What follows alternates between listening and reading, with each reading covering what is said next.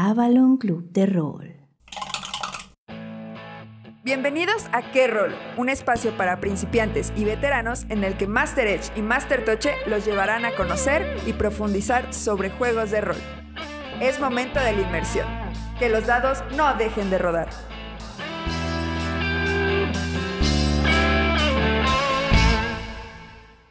Qué bueno que llegaste, te estábamos esperando. Ocupa tu lugar que esta sesión va a empezar. Yo soy Master Toche. Yo soy Master Edge. Y nosotros seremos tus guías en este mundo de glamour y banalidad. Damos inicio a Qué Rol, un podcast en tu idioma. ¿Qué tal, Master Edge? ¿Cómo estás? Pues en parte estoy sorprendido y en parte estoy ¿cómo llamarlo? Dejémoslo en que, como hoy vamos a hablar de un juego que tiene que ver mucho con emociones. Andas emocionado. Dejémoslo en emocionado, sí, sí, sí. Está bien. Yo vengo a darle al mundo una noticia tristísima. Y es que nuestro querido personaje Ark ha fallecido en combate. Murió pero sobrevivió y ahora se encuentra al servicio de un Deva, o un ángel más bien. Sí, es, es correcto, es un Deva. Entonces podremos irlo a visitar en algún momento, en el futuro. Así es. Eh, un proyecto que tenemos y que esperamos echar a andar dentro de poco tiene que ver con esto que acaba de suceder. Todos nosotros tenemos personajes que son entrañables, que los estuvimos jugando por semanas, meses, años, décadas, pero en algún momento se jubilan, sea porque pues ya les llegó el momento. Un flechazo a la rodilla. Entre otras cosas. En el, talón. de Aquiles. y bueno, lo que queremos poner a disposición de la comunidad es un cementerio. Bonito cementerio público de personajes. Es correcto con la idea de que estos seres épicos pues tengan un lugar en donde esté su hoja de personaje, una ilustración, un pequeño recuento de sus logros y que pues con todo mundo pues lo puedas presumir y decir, mira, aquí está mi personaje. ese yo lo hice, ese yo lo jugué y ese se me murió por error. ¿Quién diría que no podía volar y pegarle a ese ángel en la cara? Ark no lo sabía. Ahora sí fue lo que mi personaje haría. ¿Sabes qué es lo que haría Toche en este momento? A ver. Cortar drásticamente e irnos directo al juego de hoy. Pues nada de drástico. Primero que nada, iniciativas. A ver. Oh, Yo ya iba a cantar victoria con mi 10 y me viene saliendo con un 12. Ya saben, el dado predilecto de Carroll Podcast para tirar iniciativas, el de 12, el favorito. Pues así es, Master Edge, me toca empezar el día de hoy con este bonito juego llamado Changeling, el ensueño. Otro de estos bonitos integrantes de la familia de Mundo de Tinieblas. Como es de esperarse, ocupa el sistema Storyteller ¿Cierto? Ese que ya les venimos platicando desde hace escasos 30 y cacho episodios. Ah, su máquina llevamos un buen.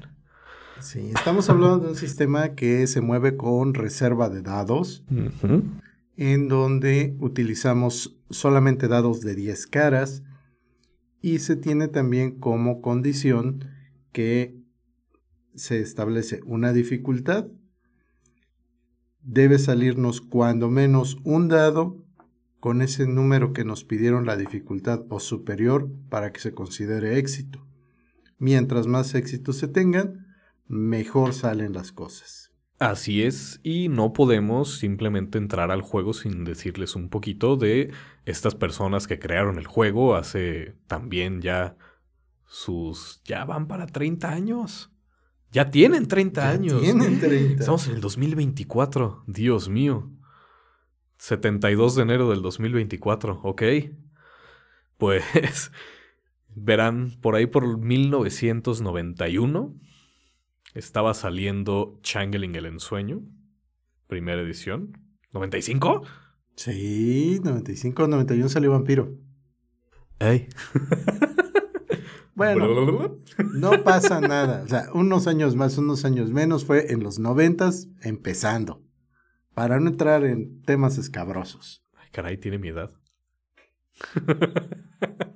pues este juego publicado por White Wolf y creado por los enormes nombres de Mark Reinhagen, Sam Chop Ian Lenk, Joshua Gabriel Timbrook. y que con muchos honores en las primeras páginas le dedican a Jim Henson, el creador de Los Muppets, Oiga usted. director de la película El laberinto y El cristal mágico. Y además, el principal encargado de darle vida al maestro Yoda en la primera trilogía de Star Wars. Nombre grande.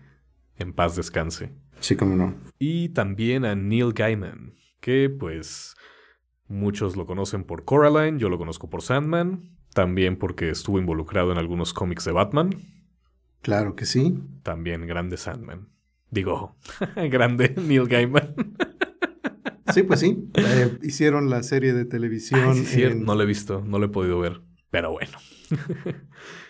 este bonito juego, Changeling el Ensueño, como ya les decía Edge, ocupa su pool de dados. Es un bonito juego con sistema horizontal. Ya tenía rato que no les platicábamos si era horizontal o vertical o qué onda. Este es un juego horizontal. Es un juego en el que vas a ir juntando puntitos para subir atributos individualmente. Vas a ir subiendo tu fuerza, vas a ir subiendo tu destreza, etc. Uno por uno. Y algo que quiero recalcar ahorita retomando lo que decíamos de las dificultades es que la gente se confunde al momento de tirar los dados porque la pregunta más común que tienen es ¿cuántos dados tiro? Ese es un muy buen punto. Verán, en Changeling el ensueño, como en todos los juegos de mundos de tinieblas y todos los juegos de rol, tenemos una hoja de personaje. Esta es igualita a todos los demás juegos de mundo de tinieblas, con la diferencia de los nombres. Bueno, eso es una cosa importante. Ahora, recordemos que para las tiradas vamos a utilizar la combinación de un atributo más una habilidad. Estos atributos están separados en tres aspectos que son los físicos, los sociales y los mentales. En los físicos tenemos la fuerza, la destreza y la resistencia. En los sociales el carisma, la manipulación y la apariencia. Y en los mentales la percepción, la inteligencia y la astucia. Las habilidades se separan también en tres grupos que están relacionados de la misma manera. Y si, por ejemplo, nuestro personaje tiene que escaparse de alguien y lo va a hacer de manera escurridiza, entonces le vamos a pedir una tirada de destreza y si es en un ambiente urbano, callejeo. Entonces, si en destreza tiene tres puntos y dos en callejeo, son cinco dados los que va a poder tirar. Ahora el máster le va a determinar la dificultad. Tenemos desde fácil, un bonito 3, algo rutinario, el 4, el 5 algo sencillo, 6 normal y así nos vamos hasta algo muy difícil que sería un 9. Como estamos usando dados de 10, vas a tirar en este caso tus 5 dados para escapar. Adelante, Edge. Tu dificultad es sencilla porque conoces las calles, es de noche, no te ves, nada más te vienen persiguiendo dos personas. ¿Tienes dados arriba de 5? Es correcto, tengo dos que cayeron en seis. Excelente, esos son dos éxitos. Ahora, con que le hubiera salido uno, hubiera logrado lo que quería. Lo que pasa aquí es que tenemos grados de éxito. Entre más éxitos tengas en tu tirada, mejor logras lo que querías hacer. Vamos desde un éxito, que es un éxito marginal, dos éxitos, que es un éxito moderado, como el tuyo, tres éxitos es un éxito completo, que es como lo óptimo, cuatro un éxito excepcional, cinco fenomenal. Entonces es bastante sencillo ya que le pusiste atención a cómo va la tirada, sumas tus daditos, recuerden siempre llevar 10 dados de 10 caras y a escapar por la ciudad. Otro de los puntos muy importantes que tienen relación con la hoja tiene que ver con que muchas veces nuestros personajes van a poder hacer uso de ciertos conocimientos o habilidades más allá de lo que está pegado al personaje, llamémoslo. Es decir, todo lo que son talentos, técnicas, conocimientos, es parte de lo que el personaje ha asimilado y lo tiene en la cabeza o en el cuerpo. Sin embargo, en todos los juegos del mundo de tinieblas, nuestros personajes, como son seres sobrenaturales, tienen otras habilidades. En el caso de vampiro, ¿se acuerdan que mencionábamos las disciplinas?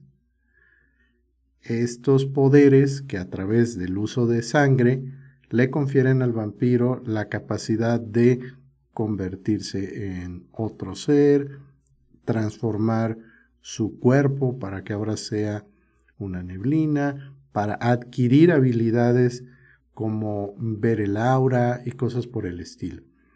Entonces aquí también pasa eso. Nuestras hadas, o mejor dicho, los seres féricos van a tener ciertas artes, van a tener ciertos reinos y eso les va a permitir hacer una forma muy particular de magia. Que aquí tal vez les suene muy familiar a los que han jugado Calabozos y Dragones porque se llaman cantrips o trucos. Las hadas utilizan esta clase de magia, utilizan el glamour, todo esto... Ah, ¿Sabes cómo ponerlo muy fácil? ¿Vieron todos Peter Pan? Claro que sí, la de Disney. Este tema de creo en las hadas, creo en las hadas, creo en las hadas, aquí aplica.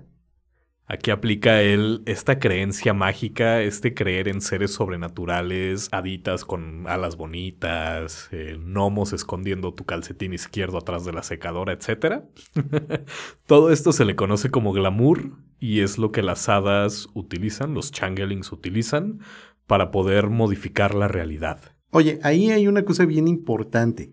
Sucede que cuando un ser férico está haciendo este tipo de actividades en el asunto de alterar la realidad, se parece a cómo los magos utilizan la magia.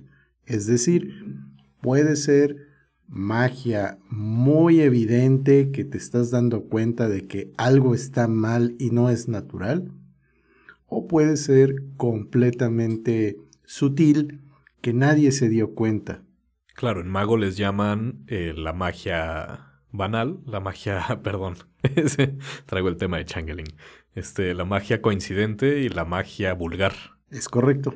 Aquí son casi lo mismo, tienen el mismo tema, como ya lo decías, pero aquí les decimos arte. Y está el arte quimérico, que es un estilo en el que utilizan el glamour para hacer estos cantrips, estos trucos, de forma sutil, algo que solamente afecta el reino, pues el reino de las hadas, lo que es el ensueño, la magia. Y tenemos el otro lado del arte, que es el arte fantástica o la fantasía, que es algo que afecta el mundo real y que es algo obvio y que puede llegar a causar problemas. Algo que también necesitamos empezar a aclarar es que la manera en la que se dicen las cosas aquí tiene mucho impacto. Con esto me refiero a que necesitamos tener muy claro que hay ciertos términos que son exclusivos del juego y eso es algo que vale la pena que sepamos porque como jugadores y como narradores, pues nos lo tenemos que leer, tenemos que andar muy precisos con ese léxico. Y ahorita lo más básico, ¿qué cosa es el glamour? ¿Qué cosa es la banalidad? Empecemos con el asunto de la banalidad. Pues no es otra cosa más que una fuerza entrópica. Ah. Pero esta fuerza entrópica tiene una característica bien interesante. Cuando nosotros como personas en el mundo de mundo de tinieblas, válgase la expresión, hacemos ciertas cosas que son tan superficiales, tan vacías de significado, tan X es cómo se manifiesta esta banalidad. Porque dijimos, es la contraparte del glamour. Y el glamour se va a manifestar cuando las personas empiezan a creer en los sueños, en lo que no es posible, sobre todo empiezan a manifestar la capacidad para maravillarse.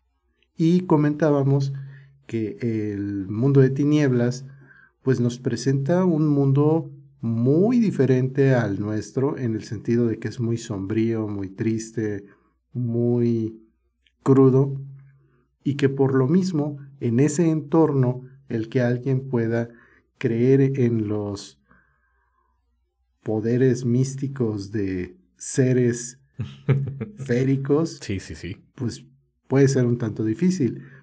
Pero si lo planteamos desde otra perspectiva, ¿cómo le hacemos para que la gente masivamente crea en que lo imposible es posible? Fíjate que está difícil esa pregunta porque como ya habíamos dicho, si utilizas esta arte fantástica, que es lo que puede hacer que la gente crea, te va a causar algo negativo a ti. Entonces es, ahora sí como dicen aquí en México, es un albur. Pero ahí te va. Ahorita, tú que estás escuchando este podcast, estás haciendo magia. El sonido está saliendo de un aparatito, no sabes cómo, no sabes por qué. Crees en que lo hace la tecnología y eso lo hace posible. Quizá es un hada que se manifiesta así o el poder de algún otro ser férico. Siempre está la posibilidad. Yo, por ejemplo, todavía no sé cómo es que le hablamos a este aparatito cableado y lo puedo volver a escuchar después. Entonces. Bits y bytes, dijeran algunos. y pues en contraparte, como ya les dijimos, está el glamour, que es todo lo bonito, todo lo, lo que pueden soñar los niños, ¿Dirías tú que una guardería es un lugar cargado de glamour? No como nosotros lo conocemos, pero sí como el glamour que se necesita aquí. Por Porque podemos decir que el glamour es de lo que están hechos los sueños. Muy poético, pero es una realidad. Entonces, ¿quién es mejor que los niños para creer en todo lo maravilloso del mundo? Así es. Y pues ya les platicamos un poco de este mundo. Ahora les vamos a decir el cuál es la situación actual de los changelings en este mundo. Porque un changeling, o sea, ustedes, no es otra cosa que un hada, un gnomo, un ser férico que quedó atrapado en este mundo banal. Hace muchos años, cuando era todavía la época de las cruzadas, la humanidad todavía vivía con este mundo de hadas, con este mundo de hombres lobo, vampiros, dragones, gnomos. Entonces, los humanos empezaron a crear armas de hierro, empezaron a hacer guerras, atacarse unos a otros, y el mundo, el mundo de las hadas, Arcadia, se empezó a separar. Cuando ellos cerraron sus puertas, no todos los seres féricos, no todas las hadas pudieron regresar. Algunas se quedaron afuera. ¿Y qué están haciendo para poder sobrevivir en este mundo lleno de banalidad? Pues habitan en cuerpos de bebés. Se introducen en los cuerpos de los bebés y crecen con el humano. Ahora, esto se le llama un changeling, es la combinación de un ser férico con un humano. Ellos son los changelings, los cambiantes. Tú eres un changeling. Puede darse el caso de que un changeling viva toda su vida como humano sin darse cuenta de que es un ser férico. Para poder darte cuenta de esto necesitas tener un estímulo generalmente externo que te ayude a despertar, algo que te saque de tu crisálida. Y aquí también es muy importante comparar este paralelismo como lo que sucede en los otros juegos de mundo de tinieblas. Normalmente para el caso de un hombre lobo, la primera transformación que le dice a un muchacho que en realidad tiene una herencia muy sobrenatural sucede alrededor de la adolescencia. En el caso de los magos, el famoso despertar tiene que ver más con un evento traumático.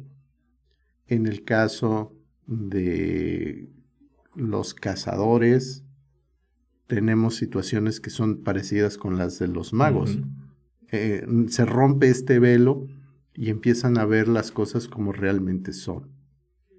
Una de las cosas que también necesitamos considerar en este mundo de changeling, ahorita que estabas comentando lo Master Toche, es que hay un léxico muy particular y eso sí pudiera llegar a ser un inconveniente con la gente que está empezando.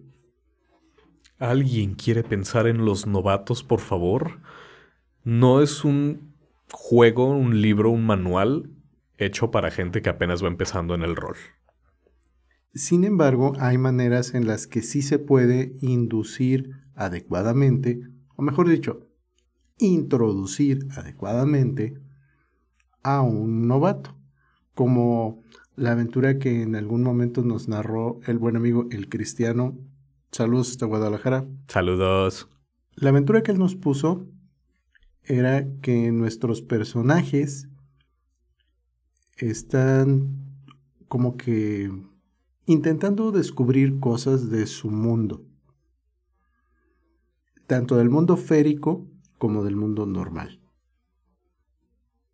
Por lo mismo, hay un montón de situaciones con las que los jugadores y los personajes no están familiarizados. Y ese es el pretexto ideal para que empieces a hacer la interacción con otros NPCs, con los personajes y te adentres poco a poco en el mundo. La clásica historia de el protagonista que entra a este mundo que no entiende y empieza a conocerlo desde cero y termina enamorado de ese mundo. Ándale. Como debe de ser. Siempre hay alternativas, eso es lo bueno. Sí, y mira, ahorita que estamos tocando este tema, eh, quiero nada más comentar para que vean que los masters también nos hemos llegado a equivocar. Yo, hace mucho tiempo que narré Changeling, ahorita quiero decir, lo narré mal, porque llegando ya a este episodio, volviendo a leer el libro un par de veces, dije, ah, esto no era así. y bueno, lo hemos comentado en algún momento. Se trata de jugar bien y decimos que todo el mundo juega bien al rol porque no hay una manera de jugar mal, pero entonces, ¿qué pasó aquí? Bueno, sucede que todos los juegos tienen una idea de diseño, es decir, las personas que los crean están intentando lograr una experiencia en los jugadores y en los narradores. Y para que esa experiencia se pueda lograr, es necesario, como ya lo hemos mencionado, dominar el sistema, el léxico y un montón de cosas más. Sin embargo, en juegos particularmente interesantes como estos del mundo de tinieblas, una de las cosas que vemos es que hay un montón de conocimiento alrededor. Eventos, fechas, lugares, nombres, palabras, y todo eso constituye lo que llamamos el lore del juego. Así que de entrada puede ser abrumador porque estos en general son juegos que te manejan un montón de conceptos, ideologías. Tan solo veamos el término hada. ¿Qué es un hada? Porque no es campanita. O sea, digo hada y la mayoría de la gente se imagina a Campanita, la de Peter Pan. Y aquí Hada es todos estos seres féricos, gnomos, eh, tenemos trolls, tenemos... Eh, Pucas.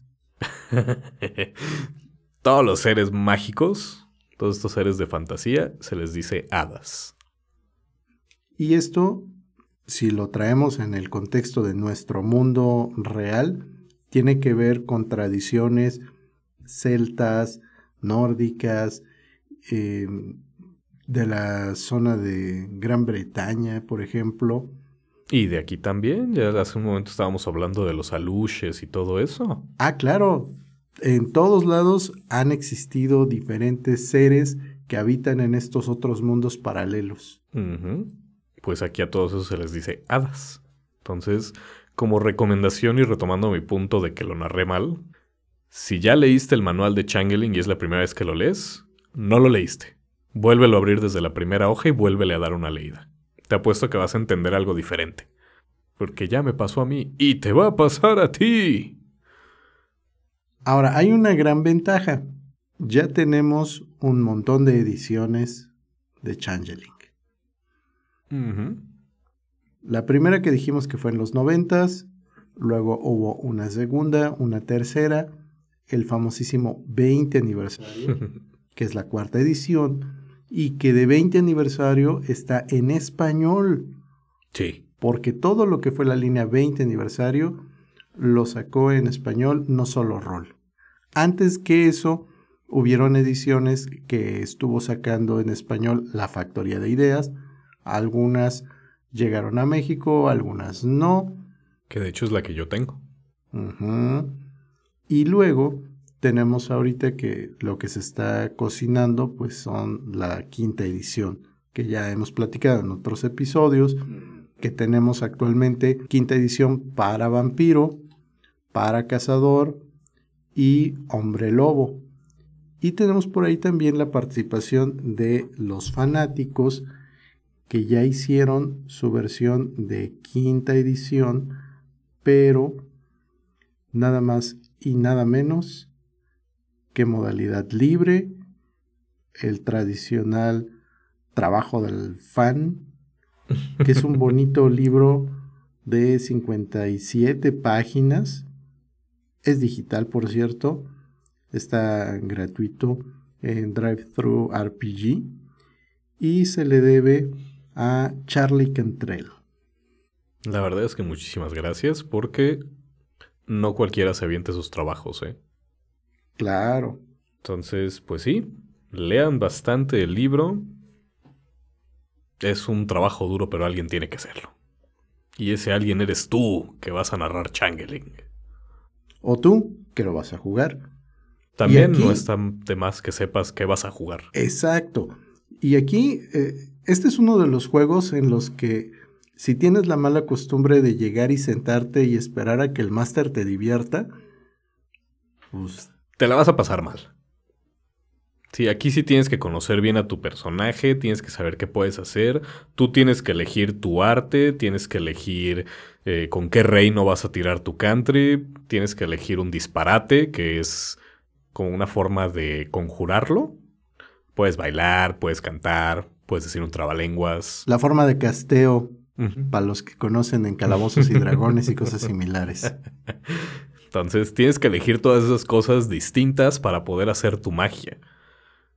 Entonces es. Sí, sí es trabajo importante también de parte del jugador.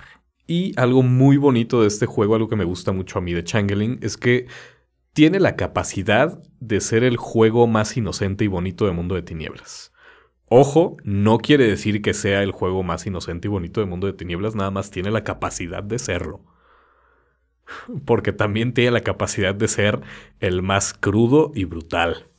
Y uno pensaría que pues las hadas son cosas bonitas y que cómo es posible que pensar en el material del que están hechos los sueños puede traer cosas feas. Pues simple y sencillamente porque si tenemos sueños tenemos pesadillas. Y por otra parte, uno de los aspectos que mueve mucho el juego tiene que ver con qué tanto estamos dejando ese espíritu infantil y qué tanto nos estamos convirtiendo en simples seres que te dicen que sucedió la desgracia más grande del mundo y tú, ah, que resulta de que lo que vieron los pilotos de tal o cual misión sí eran ovnis.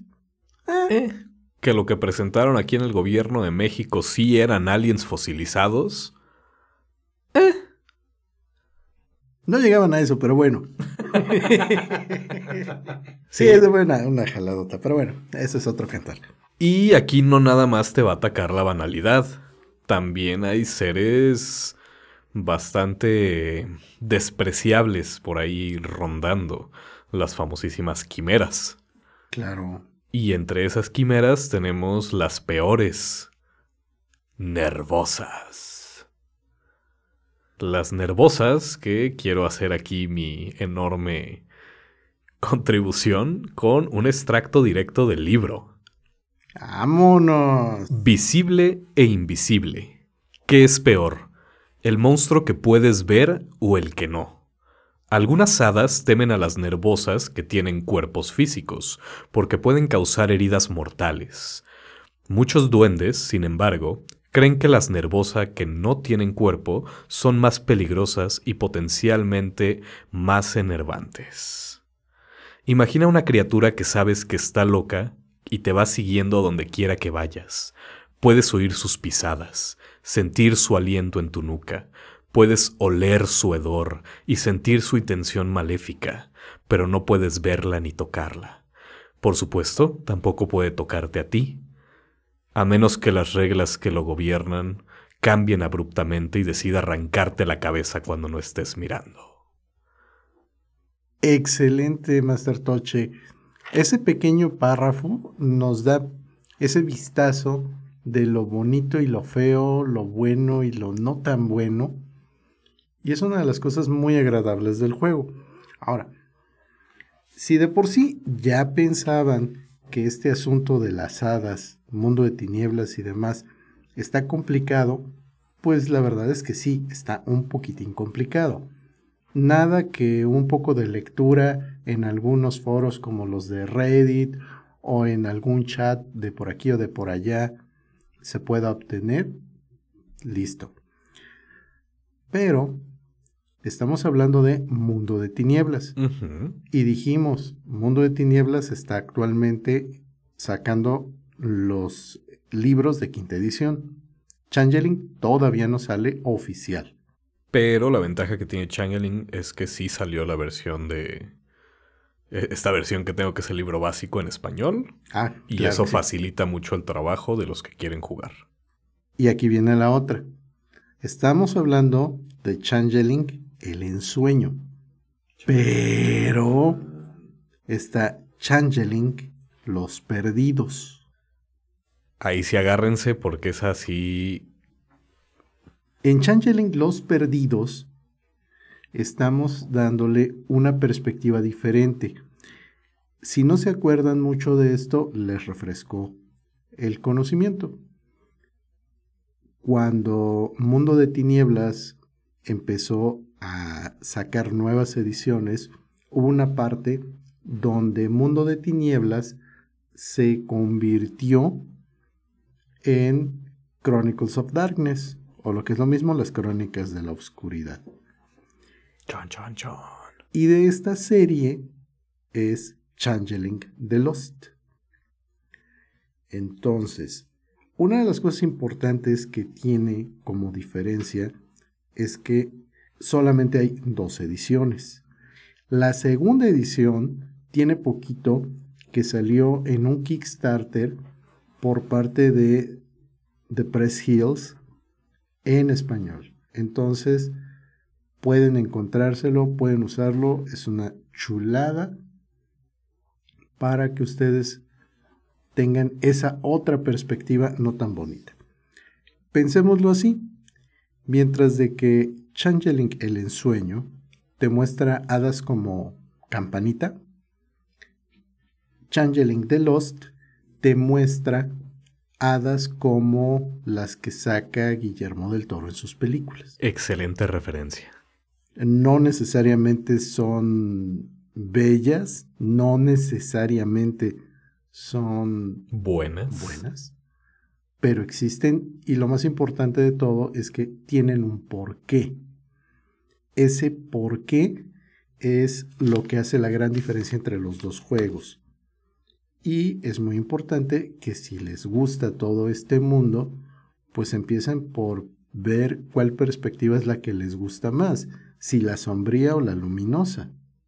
Ahora sí, Claro que sí. el lado oscuro o el otro. Muy importante. Como es de esperarse, siendo productos que están derivados de una misma, llamémoslo un tronco común, simples ramales diferentes, hay muchas cosas que son iguales. Tal es el caso de los contratos. Los contratos en Changeling son muy importantes porque así como nosotros en el mundo real podemos firmar uno para trabajar o para que se haga tal o cual cosa, pues lo que estamos involucrando ahí es nuestra voluntad. Los contratos en el mundo de Changeling tienen un efecto un poquito más importante porque no solo es la voluntad, sino que tienen un costo. Y ahora imagínate que firmaste ese contrato y ya no te acuerdas que firmaste el contrato. Una hada truculenta por excelencia es el famosísimo Rumpelstiltskin. Tal vez lo conozcan de Shrek. Ajá. No importa si de ahí lo conocen, pero si tienen la posibilidad, lean al respecto y eso les va a dar esta idea de cómo funciona el asunto Los del contratos. contrato y cómo las letras pequeñas en el mundo de las hadas aplican igualito que acá. Uy, y ahorita que estabas hablando de lo del tronco común, ¿puedo meter changelings en mi narra de mago? Claro que puedes, pero una de las cosas que suceden es que recordemos que si bien son juegos de la misma familia, muchas veces no son tan compatibles. Se pueden meter casi siempre cuando el narrador está consciente de que está haciendo, tiene un motivo y conoce muy bien qué personajes son los que está involucrando. Porque de lo contrario, lo que va a pasar es algo como lo que a ti te sucedió. Que tienes una, un hada Que se supone debería comportarse de tal o cual manera y no se comporta así. O le asignas habilidades o poderes que en realidad le corresponden a otro tipo de hada. Claro que sí. O el más fácil de todos los errores, que es el equilibrar. El famosísimo metí a un vampiro a jugar changeling y pues no se comparan los poderes, ¿no? Entonces Eso es muy cierto y, y lo hemos comentado en otras ocasiones. hay que tener un equilibrio. Entonces, de que se puede hacer, pues es mundo de ficción y puedes hacer de tu vida un papalote y volarlo. Pero lo que siempre nos escucharán decir al respecto es que todo debe tener un motivo y que cuando lo hagas, pues debes saber hacerlo. Porque si lo vemos en términos de cocina, que es algo muy común, pues cualquiera puede hacer un huevo, según, pero la verdad es que no. Y por otra parte, o sea, no es lo mismo el huevo que haces tú en la mañana para desayunar al huevo que te puede hacer un chef. El mío sí tiene sal. pues ya aquí. Conclusiones, Edge. ¿Te gusta? ¿Te disgusta? ¿Te agrada? ¿Te desagrada? Mira, a mí en general el sistema, el storytelling, me gusta, se me hace muy agradable para todo lo que tiene que ver con la parte narrativa. El juego de Changeling en particular me gusta mucho por eso, porque te permite esa dualidad bien interesante que mencionabas de por un lado cosas que pudieran ser muy bellas, muy dulces y tiernas, en contra de mm, toda esta realidad abrumadora que es la que tenemos. Me acordé del meme de Terrenator. Está sonando la canción de. Eres tú el príncipe del Terrenator. Así. Así es Changeling. Pues yo en lo personal, la verdad es que estuve casado con Mundo de Tinieblas hace tiempo y dije, ahorita que ya conozco muchos más juegos de rol, muchos más sistemas, pues no sería mi primera opción para narrar, pero se me sigue haciendo un muy buen sistema y se me sigue haciendo un juego excelente, Changeling. Ah, y no se nos puede pasar mencionar una cosa bien importante, Master Toche. A ver, Changeling, al igual que todos los juegos de Mundo de Tinieblas, tienen esa característica bien agradable de que toman cosas del mundo real y las meten a la ficción. Y les dejo ahí un dato curioso. En nuestro mundo, el día 20 de julio de 1969, pasó algo. Y ese algo, en términos de lore de Changeling, se convirtió en un elemento que generó un fogonazo de glamour, permitiendo que muchos CIDE volvieran a Arcadia. Y ese evento no es nada más y nada menos que el alunizaje. Según nuestro director, la mentira más grande jamás contada. Pero ahí es a donde está el punto. Haya pasado o no haya pasado. La noticia salió. Y la gente volvió a creer que lo imposible era posible. Y eso generó glamour a nivel mundial. Entonces, de esa misma forma se pueden tomar mitos, leyendas, eventos locales y hacer toda esta dualidad de forma que lo que tú conoces como persona, como jugador, te lo lleves al mundo del juego de rol y te permite jugar con eso que, que pudiera o no pudiera ser real. Así que ya saben, no sean banales y acérquense a nuestros puntos de glamour, conocidos como Café Arkham. La Dulcería Howards, 9 3 cuartos. Celtic House. Luce Terraza Café. La Roca de Guía. Y no se les olvide que pueden también adquirir cosas de rol, llámense manuales, dados, charolas y parafernalia similar en Avalon, tu tienda de rol. Y nuestro lema, ya también se lo saben, más, barato, que en la tiendita, del, tío, Jeff. También, ya saben, síganos en redes sociales, estamos como arroba bajo podcast y también síganos en las redes sociales de Avalon Club de Rol. Estén al pendiente los que estén en la ciudad por si quieren jugar. Ya saben, aceptamos gente de afueras. Bienvenidos a las mesas. Claro que sí. Ahorita justamente antes de que empezáramos la grabación, llegó una nueva candidata que va a entrar a las mesas y también al círculo de lectura de Tolkien. Y algo muy importante, también les quiero, le quiero dar un saludo a Guillermo Berumen. Muchísimas gracias por escucharnos. Por ti y por todos ustedes que nos escuchan tempranito en la mañana de los jueves, es que nos desvelamos haciendo este podcast. Oye, sí es bien reconfortante darte cuenta de ese tipo de comportamientos que te motivan por parte de la gente que te escucha. Yo la verdad es que al principio cuando lo platicábamos y decíamos, oye, ¿te imaginas que en algún momento pasara tal o cual cosa? Sí, sí, sí, pues estaría chido. Pero ya cuando resulta que platicas con alguien y te dice, ah, sí, en tal episodio dijiste esto y aquello. sí, dices, ah, caray. Yo soy fan de la gente que nos dice que es nuestro fan, la verdad. Los apreciamos mucho. Hmm. Bueno, ¿y ahora qué no ser toche? ¿Qué? ¿Esto necesita moverse? Mm, ¿Tú qué haces cuando no avanza tu narra? Ah, bueno, ahí tenemos varias alternativas. Mira, desde la perspectiva de máster, lo que podemos hacer es darle a los personajes motivos para hacer algo. A veces podemos mandarles un NPC que les ayude, que les dé un consejito. Un tip. O que les ponemos algún tipo de peligro o cosa similar como para hacerlos que se desplacen o en su defecto les podemos también replantear algunas cosas. Lo que yo a veces hago con mis mesas es, bueno, ya que están en la taberna, ya que platicaron todo lo que tenían que platicar, intercambiaron la información, tira mi investigación para ver si empiezas a atar esos cabos sueltos. Es que me ibas a decir iniciativa, dije, ah, caray.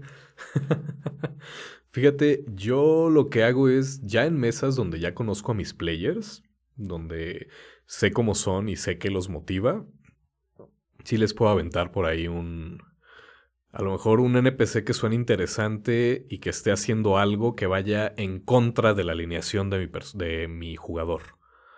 Entonces yo sé que esa persona va a reaccionar. Si pongo a lo mejor el típico bravucón de la taberna a molestar a la mesera. Entonces yo sé que aquí en mi mesa voy a tener por lo menos a uno o dos héroes.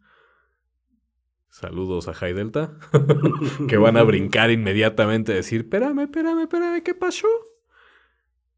La salvan, adiós, jajaja, jijiji. Ay, gracias, héroes, no sé qué, es lo que nos hacía falta por aquí. Fíjense que... Ahora sí, plot point. Esa nunca falla. Es muy buena. Pero también puede darse el caso de que tú eres jugador, te estás dando cuenta de que el asunto está empezando a estancarse, no está caminando como tendría que ser. Entonces también le puedes meter átomos. Puedes meterle presión al máster, como ya hemos visto que avientas tiradas así de golpe. a ver, máster, quiero hacer esto. ¡Pum! ¿Ya me salió? a ver, máster, ¿qué pasó? Pues otra, que, otra que aplicaron unos sujetos que yo conozco. y yo creo que la vamos a tener que bautizar así. Pagas la cuenta y alguien te tiene que seguir. Porque. Se está tardando mucho. Sí, dejen, dejen, déjenles platico. En, en este one shot, el grupo estaba deliberando en un bar al respecto de unos sucesos que acababan de acontecerles. Como no se conocían, pues también la interacción para ver quiénes son, qué hacen, todo aquello. Pero llegó un momento en que pues estaba muy cómoda la plática, estaban ahí con su comida. 20 minutos en lo mismo. Sí, hasta que entonces uno dijo, bueno, pues pago y me voy. Player Toche pasa papelito, pago la cuenta. Regresando de pagar la cuenta. Bueno, muchachos, este, vamos a tal lado. Y fíjate que funcionó porque varios dijeron, ah, sí, sí, me levanto y lo sigo. Y así vámonos, avanzamos, porque si no, ahí nos hubiéramos quedado en el bar. Eso es en escenas, pero también hay ocasiones en las que la misma campaña o la misma aventura, como que ya no le encuentras el por dónde. O a veces también puede deberse a que tus jugadores no se están motivando lo suficiente.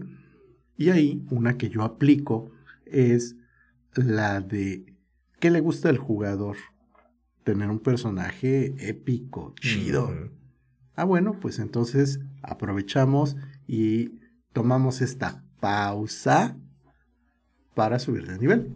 Oh, y entonces ahora pues ya estás un poco más comprometido porque ya tienes nuevas habilidades, las quieres probar, tienes que hacer cosas en la mesa. Veo una subida de nivel en el horizonte de la maldición de Strath. pues fíjate que también ahorita que estás diciendo eso, me quedé pensando en...